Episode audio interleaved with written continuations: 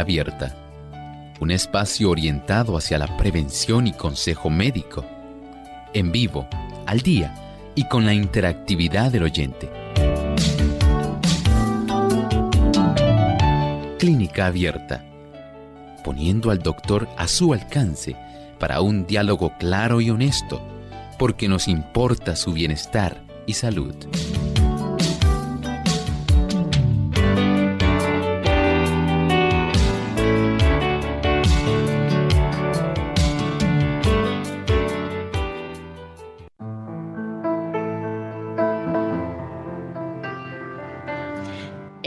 Causa común de infección intestinal.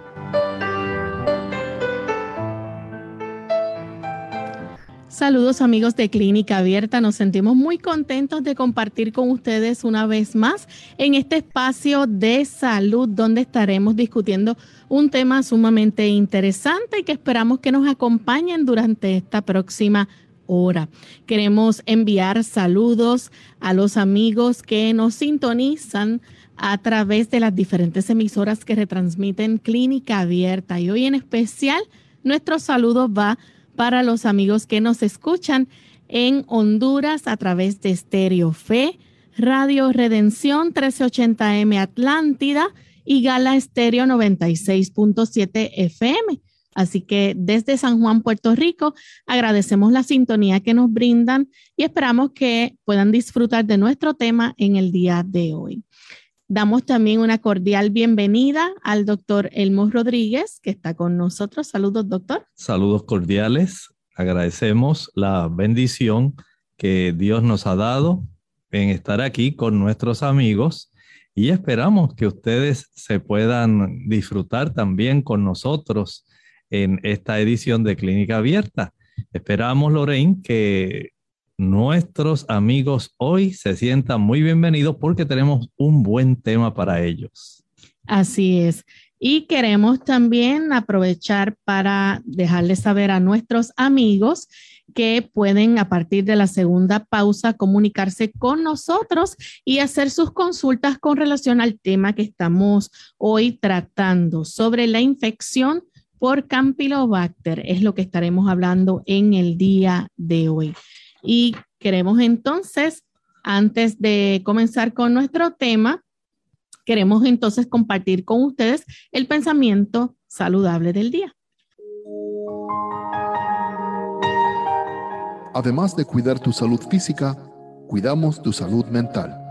Este es el pensamiento saludable en clínica abierta.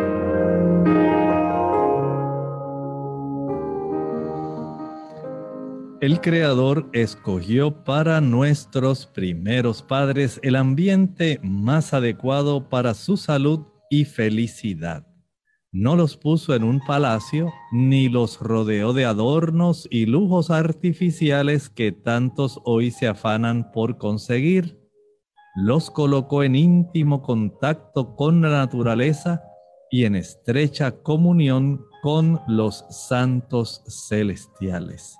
Qué hermoso saber que Dios desde el principio tuvo la intención de que nuestro mundo fuera algo especial.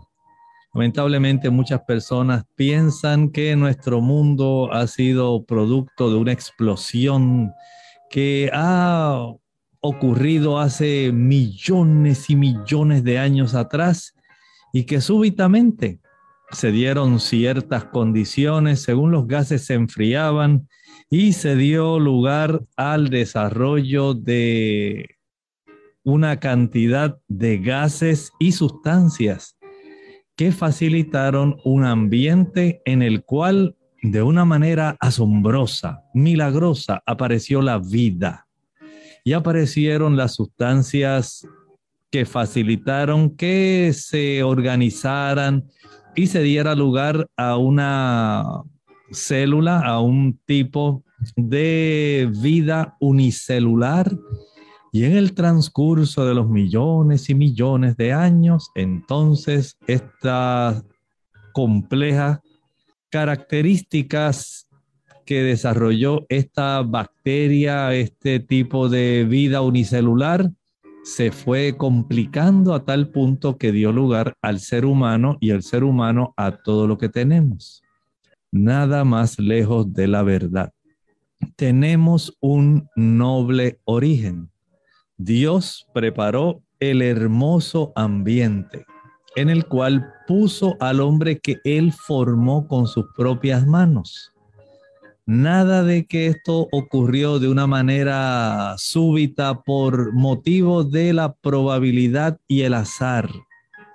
El Señor intencionalmente, nuestro amante creador, nos hizo. Y además de eso, propició el mejor ambiente.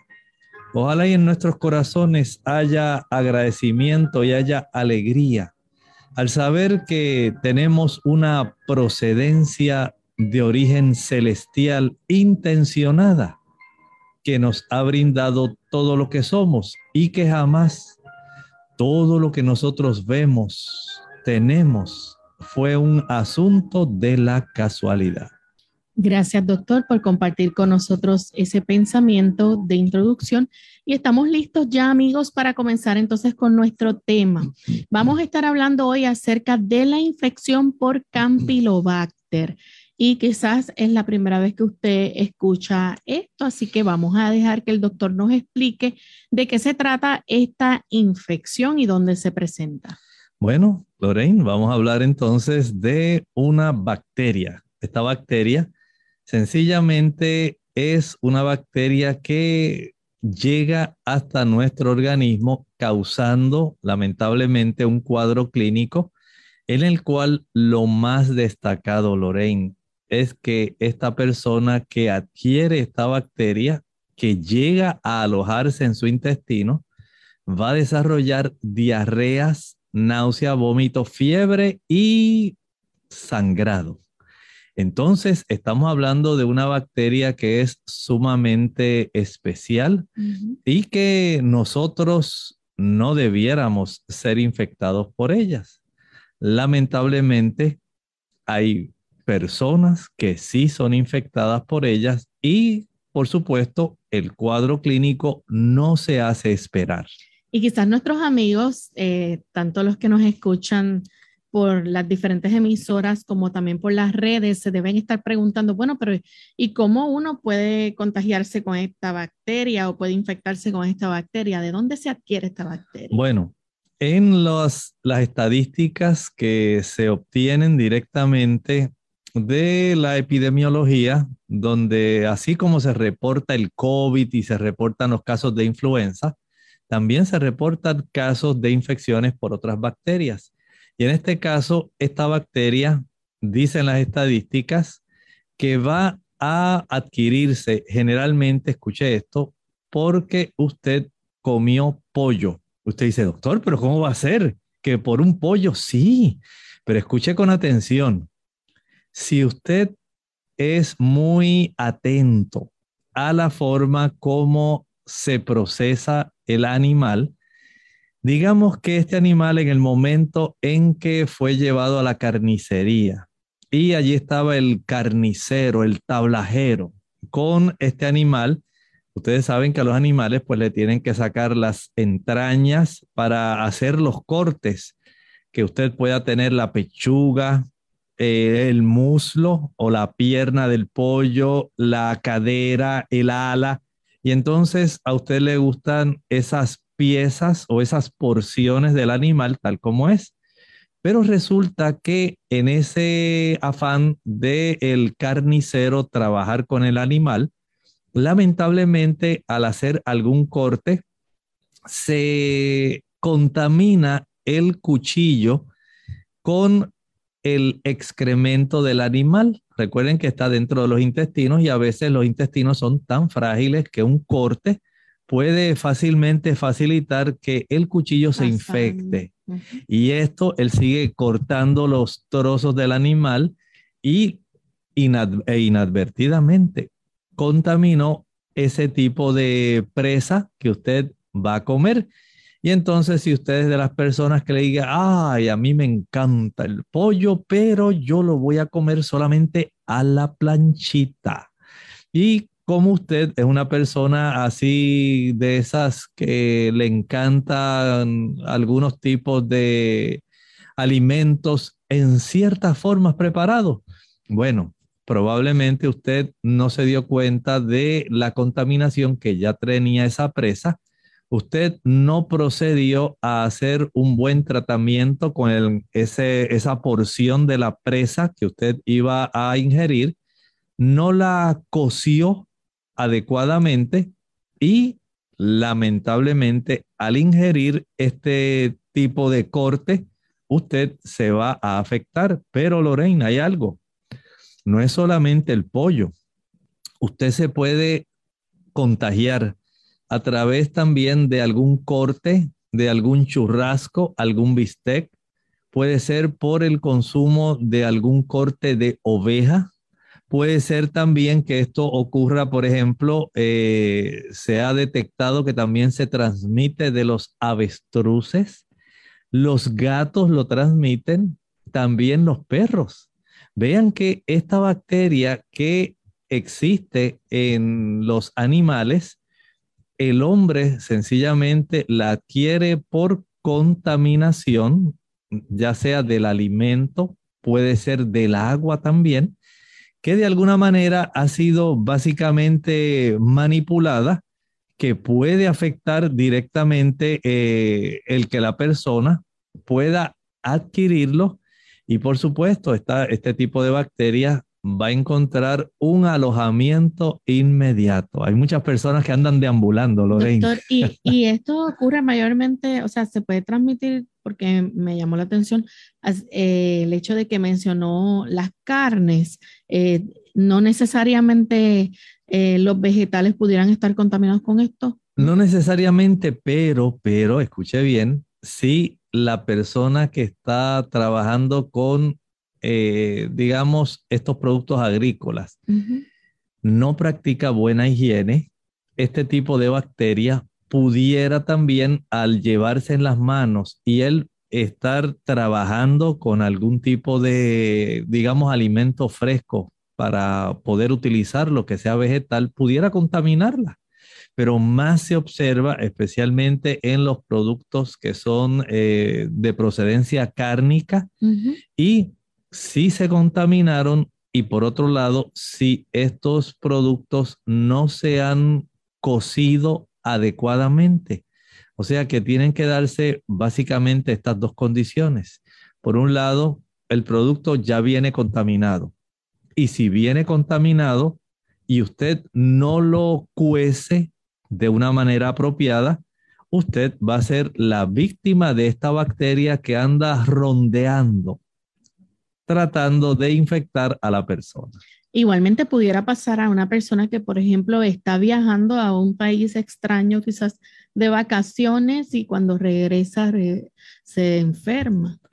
Sí, puede ocurrir. Recuerde que se puede transmitir a través de agua contaminada hay estos casos, si esta persona fue a otro país, adquirió, porque esto tiene un periodo de incubación, esto requiere un tiempito, en lo que usted ni siquiera se ha dado cuenta, digamos que usted el día antes de viajar a su país de origen, usted fue a un carretón de la esquina y allí vendía unas ricas carnitas fritas con una poca ensalada y usted dice, ay, tengo tanta hambre que la noche antes de usted viajar, usted consumió ese producto. Es muy probable que el día del viaje no sienta nada, pero ya el tercer día usted empieza a sentir alguna cosita rara en el estómago. Dice como que no me siento bien. Recuerden que todos estos tipos de infecciones tienen un periodo de incubación y después tienen un periodo básicamente de sintomatología y evolución. Y así ocurre también con este tipo de bacteria que por supuesto tiene apellido Lorraine. Se llama Campylobacter jejuni. Noten bien, y esto es una alusión a esa porción que nosotros tenemos en el intestino delgado, que inicia básicamente el intestino delgado, el yeyuno y el ileón.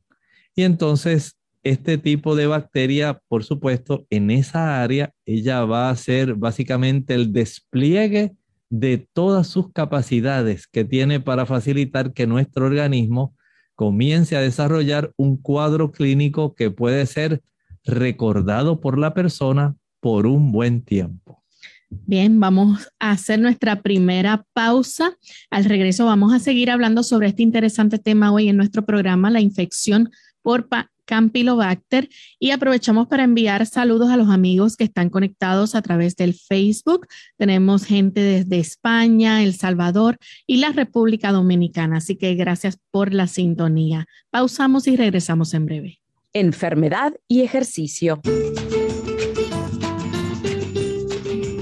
Hola, les habla Gaby Zabalúa Godard en la edición de hoy de Segunda Juventud en la Radio, auspiciada por AARP. Cuando nos sentimos mal, ¿es bueno ejercitarnos? Muchos nos hacemos esta pregunta cuando caemos enfermos, principalmente si nos ha costado mucho esfuerzo estar en forma. Por lógica, pensamos en seguir con la rutina para sentirnos más fuertes y saludables, pero la realidad apunta a que en la mayoría de los casos, hacer actividad física exhaustiva puede perjudicarnos más que beneficiarnos. Cuando nos ejercitamos, nuestro cuerpo entra en un estado de estrés y utiliza los nutrientes que le damos para liberar hormonas. Al estar enfermos, el cuerpo entra en un estado de sobreentrenamiento, agregando un doble presión a nuestro sistema inmunológico. Si estamos experimentando los primeros síntomas de una gripe o resfrío, la clave es descansar. Lo primordial es no enfermarnos más ni prolongar el malestar. Por lo general, la dolencia solo durará, con el debido cuidado, unos días, y si optas por el descanso en vez de la actividad, en poco tiempo volverás a tu rutina de ejercicios. Claro que siempre es recomendable escuchar las señales de nuestro cuerpo, ya que no todas las molestias se presentan con los mismos síntomas. El patrocinio de AARP hace posible nuestro programa. Para más información, visite www.aarpsegundajuventud.org www.aarpsegundajuventud.org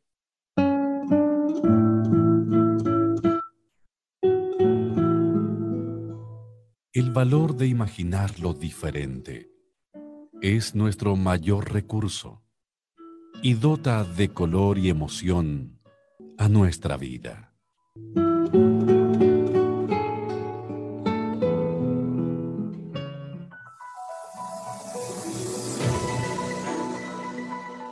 El cáncer de colon es un tipo de cáncer que comienza en el intestino grueso, colon. El colon es la parte final del tubo digestivo. Este tipo de cáncer suele afectar a los adultos mayores, aunque puede ocurrir a cualquier edad. Por lo general, comienza como grupos pequeños y no cancerosos, benignos, de células llamados pólipos, que se forman en el interior del colon. Con el tiempo, algunos de estos pólipos pueden convertirse en cáncer de colon. Los pólipos pueden ser pequeños y generar pocos síntomas o ningún síntoma. Por esta razón, los médicos recomiendan pruebas de detección regulares para ayudar a prevenir el cáncer de colon mediante la identificación y extirpación de pólipos antes de que se conviertan en cáncer. Si aparece un cáncer de colon, hay muchos tratamientos disponibles para ayudar a controlarlo, incluidos la cirugía, la radioterapia y los tratamientos farmacológicos, como la quimioterapia y la inmunoterapia. El cáncer de colon a veces se denomina cáncer colorectal, que es un término que combina el cáncer de colon y el cáncer rectal, que comienza en el recto. Los signos y síntomas de este tipo de cáncer incluyen los siguientes.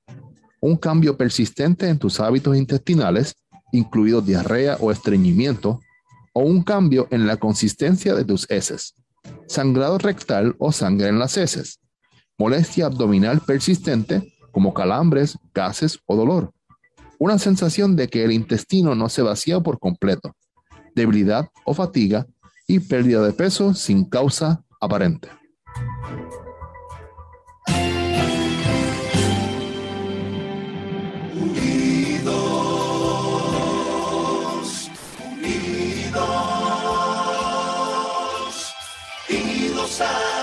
Cielo, siempre unidos. Unidos, unidos, en la testificación de la verdad. En la testificación de la verdad.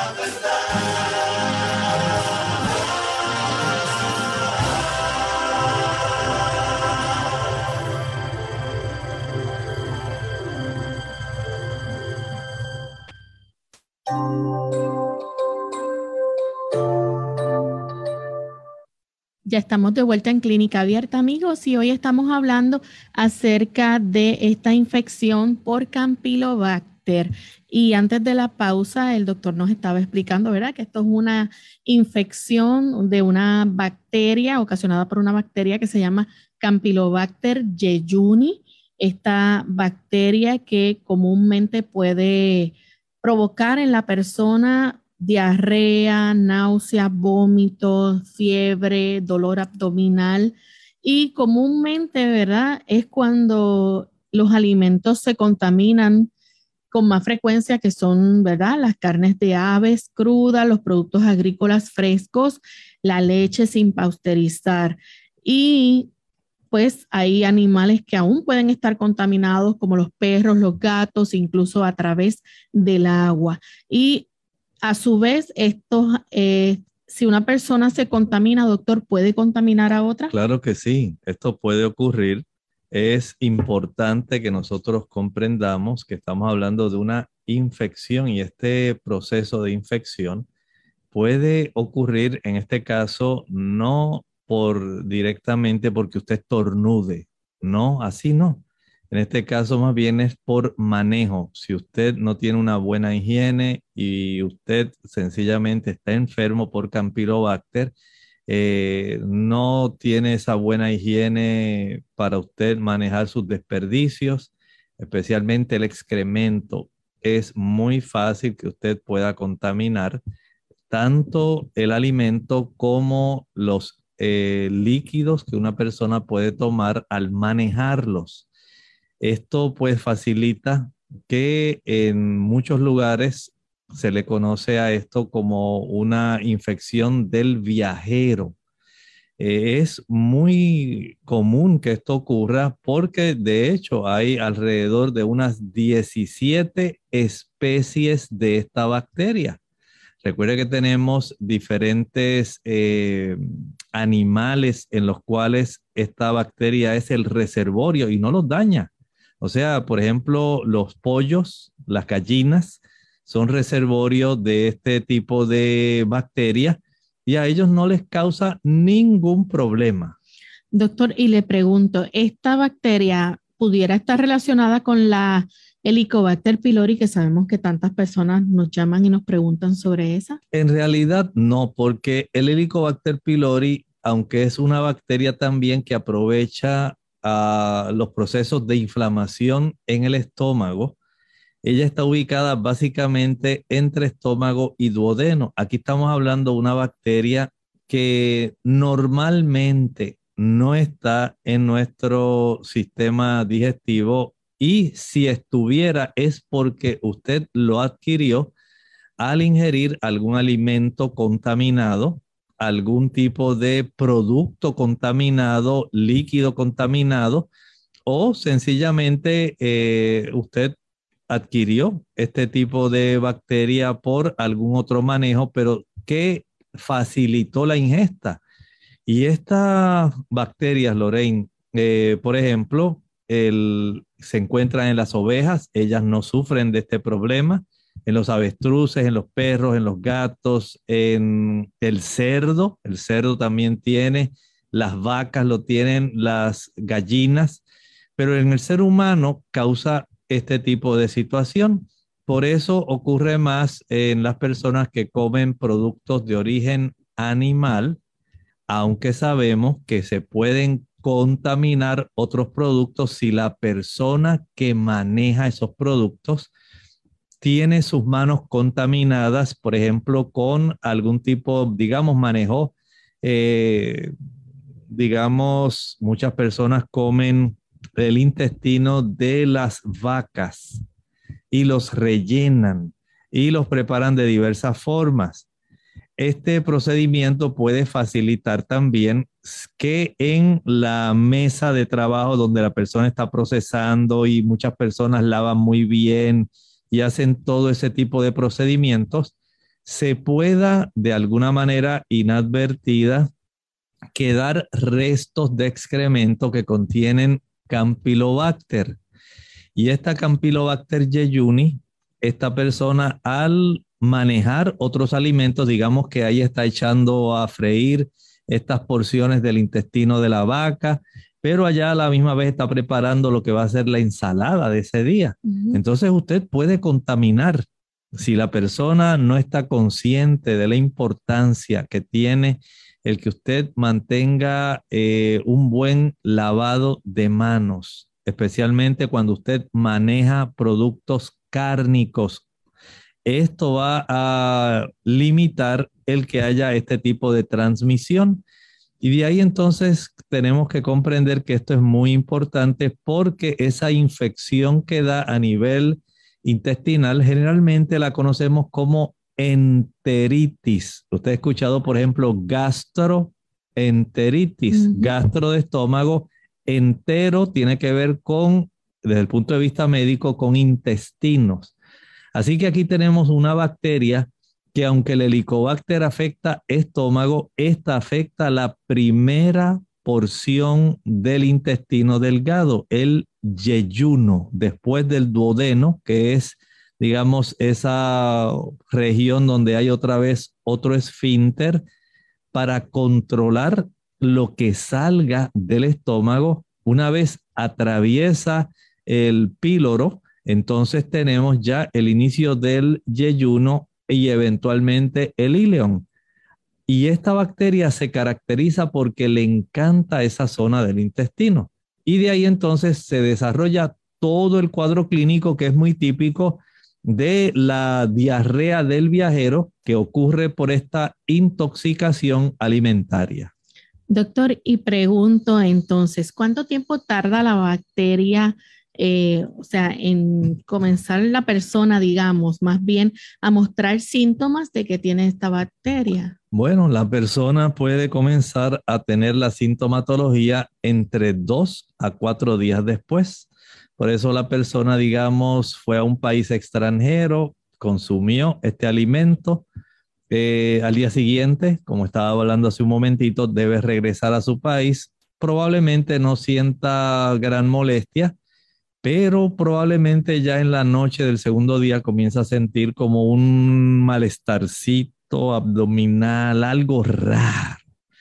Ya el tercer día tiene cólicos, sabe que está inflamado intestinalmente, comienza a tener una febrícula, no es una fiebre alta, no es una fiebre de 40 grados centígrados, nada de eso, una fiebre que puede estar en los 38.3, 38.5, pero las náuseas, los vómitos que comienza a desarrollar, puede desarrollar también una diarrea bien acuosa, y además de esto, puede esa diarrea también contener sangre.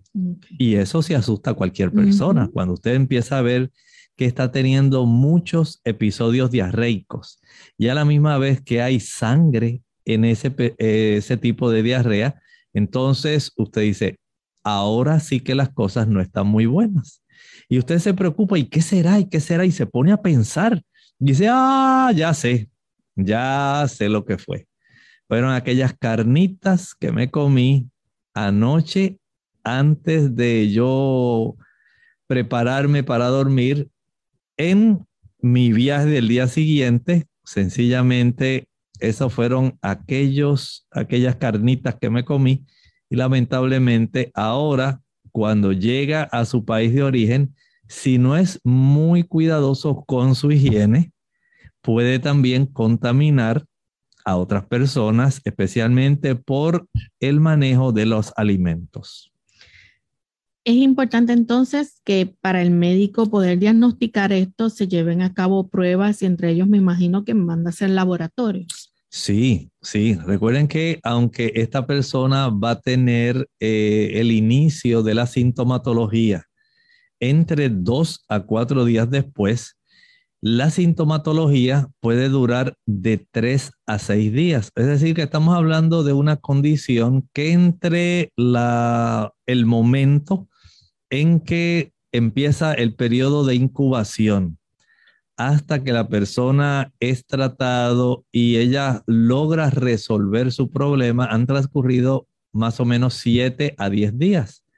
Y el que usted tenga diarrea, náuseas, vómitos, ya digamos al tercer, cuarto día y le dure dos, tres, cuatro días más, esto puede ser algo peligroso, por lo cual hay que saber manejar este tipo de infección entérica para evitar que haya complicaciones y usted no deba desarrollar algún cuadro que sea complicado después ya de estos 7 a 10 días. Vamos entonces a nuestra segunda y última pausa. Al regreso vamos a seguir hablando más sobre este tema y ustedes amigos si tienen preguntas las pueden compartir con nosotros. Con mucho gusto estaremos contestando. Ya volvemos. Los beneficios de la vitamina B2 o riboflavina. Esta vitamina hidrosoluble es vital para el crecimiento e importante en la reproducción celular y ayuda a producir glóbulos rojos sanos. Mantiene además la buena salud de la piel, las uñas y el cabello. Incluso es muy probable que ayude a la memoria ya que las personas mayores que tienen niveles normales de vitamina B2 mantienen vivos sus recuerdos. Pero ¿por qué debo hacerme un examen de detección para el cáncer colorectal? No tengo síntomas. El cáncer colorectal no siempre causa síntomas. Pero solo tengo 53 años. Se recomiendan exámenes de detección comenzando a los 50 años. Pero el examen de detección... Hay varios tipos de exámenes. Hable con su médico. Me hice un examen de detección Descubrieron pólipos, pero los eliminaron antes de que se convirtieran en cáncer. No hay excusas. Los exámenes de detección salvan vidas. Más vale prevenir que curar. Hola. Les habla Gaby Zabalúa en la edición de hoy de EARP Viva, su segunda juventud en la radio, auspiciada por EARP. ¿Sufres de problemas intestinales? El síndrome de colon irritable afecta a aproximadamente un 20% de la población del país. Si bien esta enfermedad que afecta al sistema digestivo no conlleva riesgo de vida, sí es dolorosa e incómoda y sus consecuencias pueden ir más allá de una simple molestia pasajera. Aunque es difícil de diagnosticar, algunos de los síntomas que acompañan esta enfermedad son sensación de hinchazón, flatulencia, entrenamiento, diarrea y dolor abdominal. Además, los síntomas pueden empeorar cuando la persona está bajo mucho estrés o no come alimentos saludables. Para diagnosticar si se padece de este síndrome, el médico primero deberá descartar mediante análisis de sangre o colonoscopía que no sea una enfermedad más seria.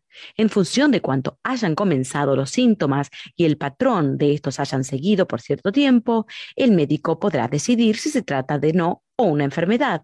En caso afirmativo, aún no existe una cura para este síndrome. Sin embargo, el médico puede recomendar medicamentos para disminuir los síntomas.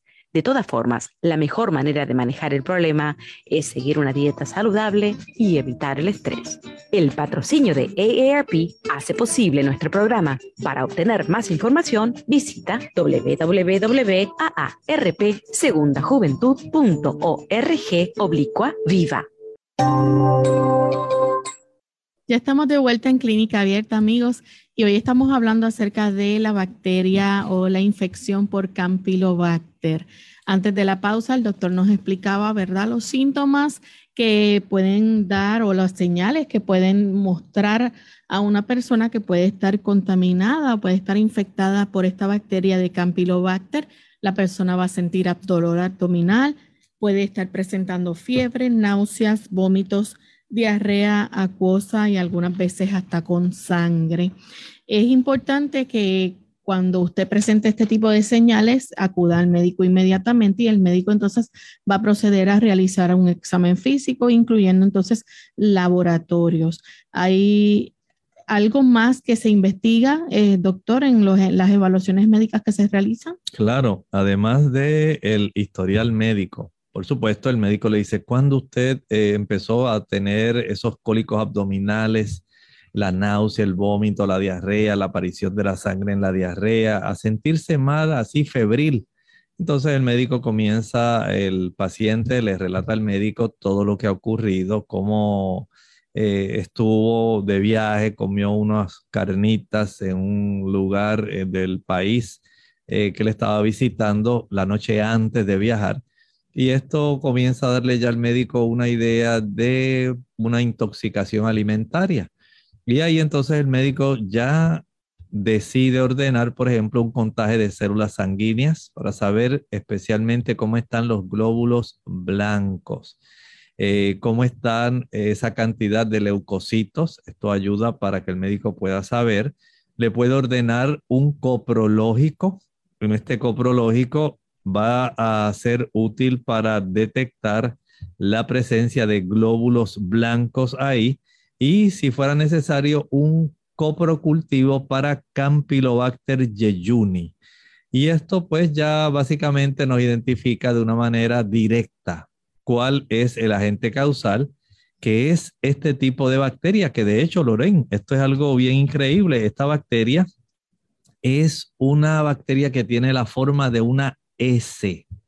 Es eh, un bacilo, en realidad, eh, en la clasificación que se hace de estas bacterias en el ambiente médico se le dice, ah, pues es gram positivo, gram negativo, esta es gram negativo. Quiere decir que esta no acepta o no capta la tinción de un color que es más bien color lila y por eso se le da este tipo de clasificación de acuerdo a unas proteínas eh, que contiene directamente en su membrana. Y desde este punto de vista, pues ayuda a la identificación, saber, pero para que ustedes puedan notar cómo estas bacterias, que normalmente ellas son, eh, digamos, bacterias normales en el sistema intestinal de los animales, no son bacterias normales en el intestino del ser humano. Bien, tenemos entonces en línea telefónica a Gladys. Ella se comunica de la República Dominicana. Adelante, Gladys. Muy buenos días. Un saludo para ti, eh, Loren, y para el doctor Emos Rodríguez. Se está hablando de las infecciones en el sistema inmunológico. Yo, entonces yo pregunto, eh, un sistema inmunológico afectado por una infección, ¿cuáles son las enfermedades que genera a nivel de la piel y del sistema nervioso? Muchas gracias. Muchas gracias.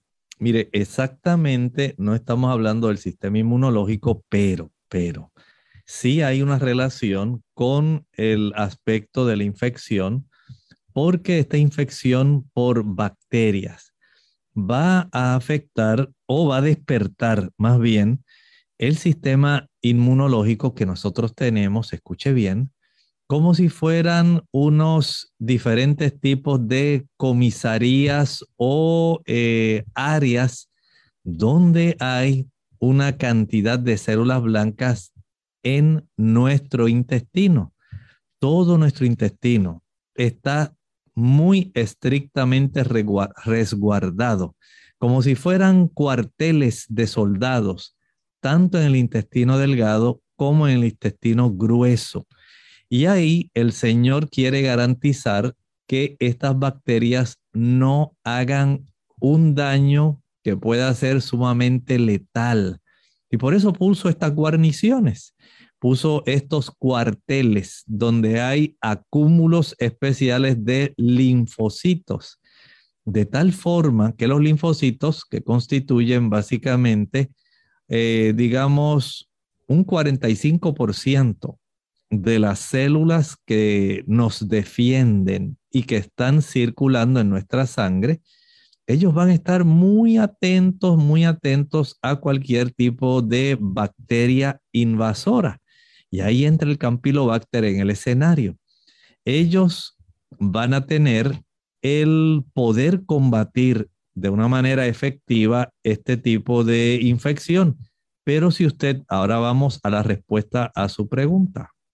Si usted es una persona que le encanta el azúcar, si usted es una persona que está usando, por ejemplo, productos que deprimen impiden que su sistema inmunológico pueda tener la capacidad de moverse adecuadamente, especialmente cuando usted usa productos que son fritos o que son grasosos. Eso altera la capacidad defensiva de sus glóbulos blancos, tanto de los macrófagos, monocitos, como de los linfocitos los neutrófilos como los linfocitos, eosinófilos, basófilos. Este conjunto diverso de especialidades que tienen los glóbulos blancos, de los distintos que hay, van a verse entonces eh, literalmente impelidos a trabajar extra porque ahora llegó una gran cantidad de estas bacterias. Y créanme, cuando estas bacterias logran vencer al sistema inmunológico del sistema digestivo, en este caso el Campylobacter jejuni. Tiene que ser una gran cantidad de estas bacterias para que no pueda el sistema inmunológico de nuestro sistema intestinal sobrepasar esa invasión. De tal forma que si usted está literalmente débil, porque a usted le encanta comer los dulces, productos azucarados, los productos fritos, está usando medicamentos que suprimen la capacidad de su sistema inmunológico, pues usted va a ser fácilmente invadido. Y esto puede traer muchas complicaciones, aunque hay que decir, Lorraine, que afortunadamente, para contestarle a nuestra eh, amiga Gladys, esta enfermedad básicamente es autolimitante. ¿Qué quiere decir eso? Que esta enfermedad básicamente desaparece por sí sola. Ahí está nuestro sistema inmunológico defendiendo. ¿No necesita antibióticos entonces? Pudiera necesitarlos. La persona, todo depende del cuadro clínico, pero generalmente esta condición es aunque es debilitante porque la persona pierde, eh, digamos, electrolitos, pierde líquidos y eh, no siente deseo de comer, por supuesto, va a tener fiebre. Entonces, el que esta persona comience ahora a tener una mejoría, eh, dependiendo del cuadro clínico, porque pudiera requerir el uso de antibióticos. Aunque tiene esa condición que es autolimitante, ella sola básicamente desaparece, pero con el antibiótico usted todavía acelera la mejoría y le da a su cuerpo la oportunidad de poder combatir mejor y evitar complicaciones de deshidratación o sencillamente una bacteremia, una diseminación de la bacteria en su sangre y dentro de su intestino. Doctor, y entonces, ¿qué medidas pueden tomar las personas, digamos, si están presentando entonces este tipo de síntomas donde hay diarrea, eh, la persona se siente débil, necesita compensar nuevamente eso? Así es, especialmente si ha tenido muchos vómitos y diarreas sabemos que va a haber una gran pérdida de líquidos. Así que desde el punto de vista de la hidratación de esta persona, el que la persona pueda consumir de 8 a 10 vasos de agua.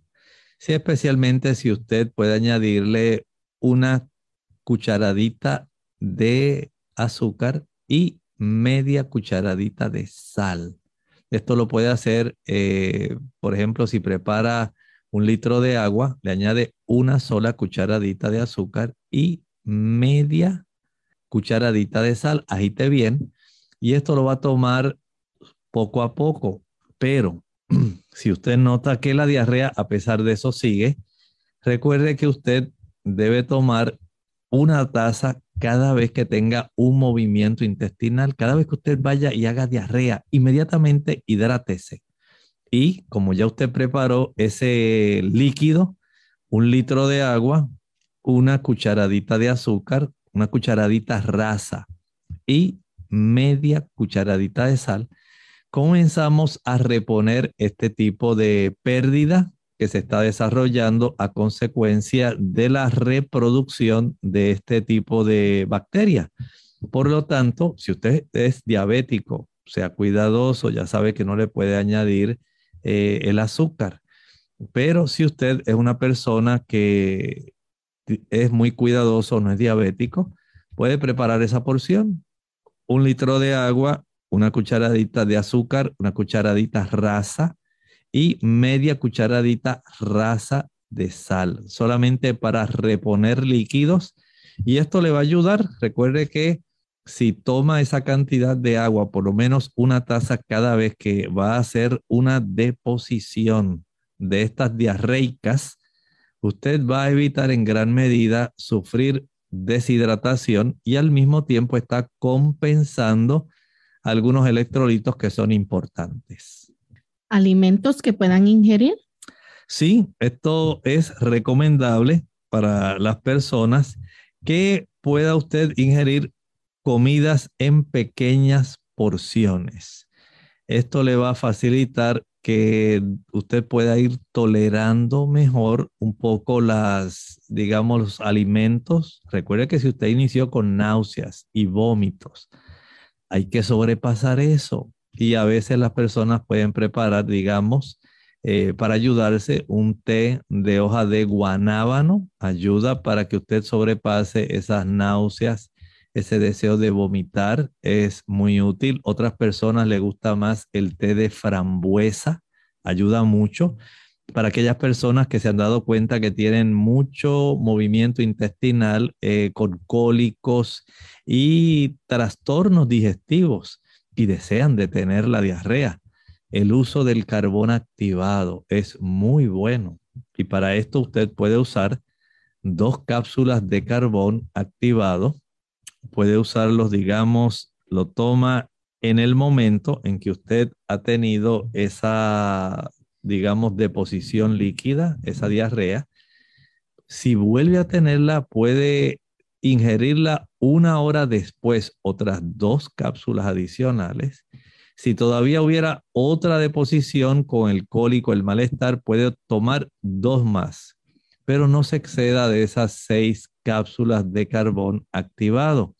Recuerde hidratarse, el tener a su disposición en las etapas iniciales tanto el té de la hoja del guanábano como también puede ayudarse con eh, el té de la hoja de frambuesa. En cuanto a los alimentos, Lorraine, hay que enfatizar en aquellos alimentos que nos ayudan a suplir uno de los electrolitos que no va a ser suplido por la sal ni por el azúcar. azúcar. Nos referimos al potasio. Recuerde que el uso de la sal nos ayuda a reponer sodio y cloro. La glucosa en la sal de mesa sencillamente nos da un poco de energía porque es un azúcar fácilmente asimilable que por motivo de la náusea y el vómito usted no está ingiriendo se puede debilitar un poquito, pero no le eche mucho azúcar. Recuerde que el exceso de azúcar le va a debilitar más en la capacidad defensiva. Así que limítese a una cucharadita rasa de azúcar por litro de agua, acompañado o que contenga media cucharadita rasa de sal, media cucharadita rasa de sal. Y ahora puede comer, por ejemplo, eh, plátano, guineo, banano, cambur. Es bueno para proveer el potasio. Las papas son muy buenas, ayudan para que usted pueda reponer potasio, pueda ir compactando más las heces para que pueda tener una mejor distribución de la flora bacteriana intestinal, esa microbiota y esto ayuda para que usted pueda tener eh, básicamente un reinicio, una recuperación. Puede utilizar sopas de vegetales, puede usar algún alimento blando, muy bueno para ayudar a que usted vaya nuevamente facilitando un proceso de recuperación. Pero no trate de súbitamente comerse todo lo que no se comió anteriormente, porque su cuerpo está débil. Las bacterias intestinales tienen que volver a reproducirse, a lograr un balance, porque por eso tenemos una microbiota. no solamente tenemos eh, estas células blancas que nos ayudan a combatir, sino que también ahora el reajuste de esas células, de esas bacterias que normalmente están en el intestino, que son normales para nosotros, entonces ellas puedan reproducirse y puedan facilitar que haya un aumento en esas bacterias adecuadas y puedan suprimirse y mantenerse bien controladas esas bacterias que son adversas o dañinas. De esta forma, pues tenemos una oportunidad en ir recuperando poco a poco. Bien, doctor, ¿cuáles son entonces esas expectativas, verdad, que pudieran tener la mayoría de las personas? ¿Cuánto tiempo se tardan en recuperarse? Bueno, ahora todo depende, como decía nuestra amiga Gladys hace un momento, preguntaba, todo depende de cómo esté nuestro sistema inmunológico. Si el sistema inmunitario de una persona no funciona bien, entonces vamos a tener serias complicaciones. Escuche esto. Este tipo de bacteria, si usted no tiene un buen sistema inmunológico, se puede propagar al corazón y al cerebro. ¿Lo escuchó? Esto lo hace a través de la sangre, por la vía hematógena.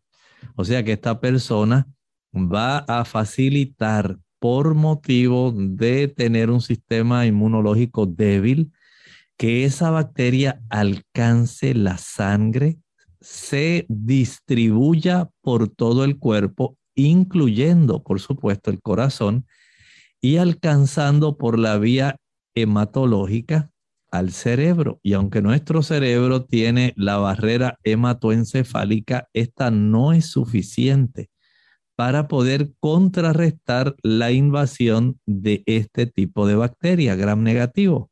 Por lo tanto, esta persona debe ser muy cuidadosa. Por eso, si usted nota que después del tercer, cuarto día, usted está empeorando, usted nota que la fiebre aumenta, que las náuseas aumentan, la cantidad de movimientos intestinales es mayor y usted se deshidrata más, debe ir al médico. Es muy probable que necesite el antibiótico, hidratación intravenosa con, eh, digamos, reposición de los electrolitos y muy probablemente hasta medicamentos intravenosos, antibióticos intravenosos. ¿Qué si usted tiene un buen sistema inmunológico? Pues entonces tiene la oportunidad de poder eh, fácilmente autolimitar la evolución de esta infección entérica y básicamente su propio organismo se va a encargar de este proceso sin que haya algún tipo de complicación. Bien, ¿otros problemas que pudieran ocurrir?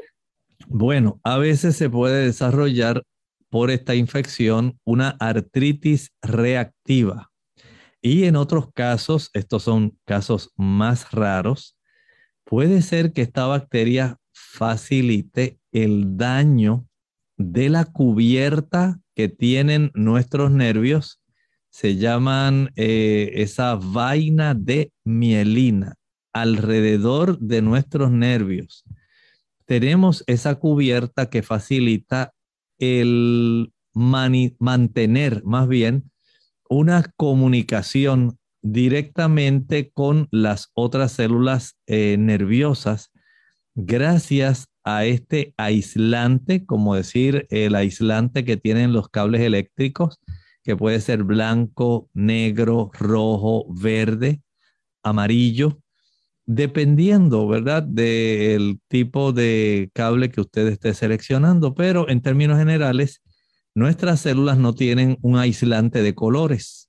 Básicamente es ese tipo de aislante que se le llama mielina y esta bacteria puede arrasar, trastornar ese tipo de aislante para que la conducción nerviosa sea más eficiente. Ella lo altera. Así que esto da entonces una condición que ya ustedes han conocido, se llama el síndrome de Guillain-Barré.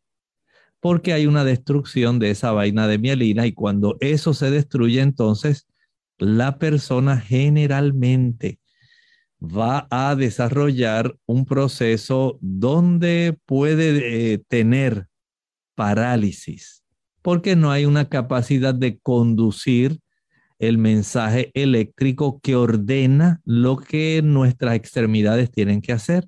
Y sencillamente se desarrolla por la infección que no está controlada y que no ha sido bien tratada.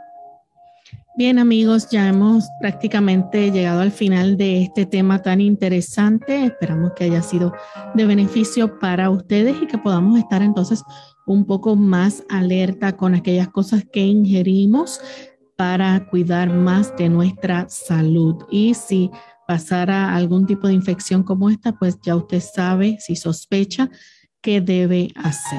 Así es, Lorraine, y especialmente si la persona tiene fiebre de más de 38 grados centígrados y diarrea, si usted nota que la diarrea no mejora al cabo de dos días, sino que empeora, si sigue vomitando durante más de 12 horas en un recién nacido de menos de tres meses, debe llevar al médico tan pronto comienzan los vómitos. Y si usted comienza a observar que no está orinando mucho, que tiene los ojos hundidos, la boca seca o pegajosa y ausencia de lágrimas al llorar, usted está bastante deshidratado. Busque asistencia médica cuanto antes. Gracias, doctor, por compartir con nosotros estos consejos y esta información tan importante. A ustedes, amigos, por la sintonía.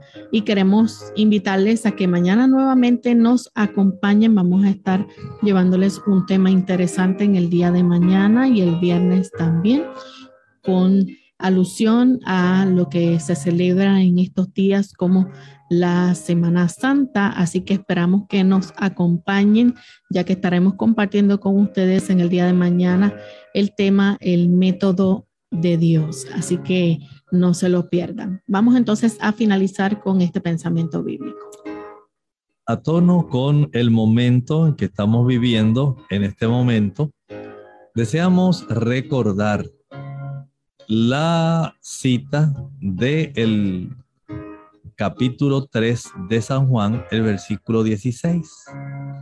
Porque de tal manera amó Dios al mundo que ha dado a su Hijo unigénito para que todo aquel que en él cree no se pierda, mas tenga vida eterna.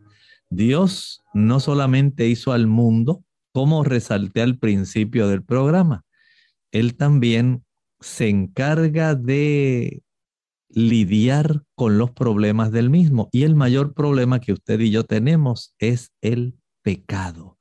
Por eso Jesús tuvo que venir al mundo. Por eso Jesús vino a vivir una vida sin pecado para que ella pueda sernos adjudicada. En virtud de eso obtenemos el perdón y la redención. Por eso alabamos a Dios y le damos gloria por lo que ha hecho. Y eso es lo que recordamos durante este periodo de Semana Santa. Nosotros entonces nos despedimos y será hasta el siguiente programa de Clínica Abierta. Con cariño compartieron el doctor Elmo Rodríguez Sosa y Lorraine Vázquez. Hasta la próxima. Clínica Abierta. No es nuestra intención sustituir el diagnóstico médico.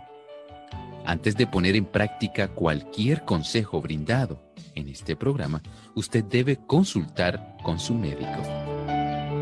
Hasta la próxima.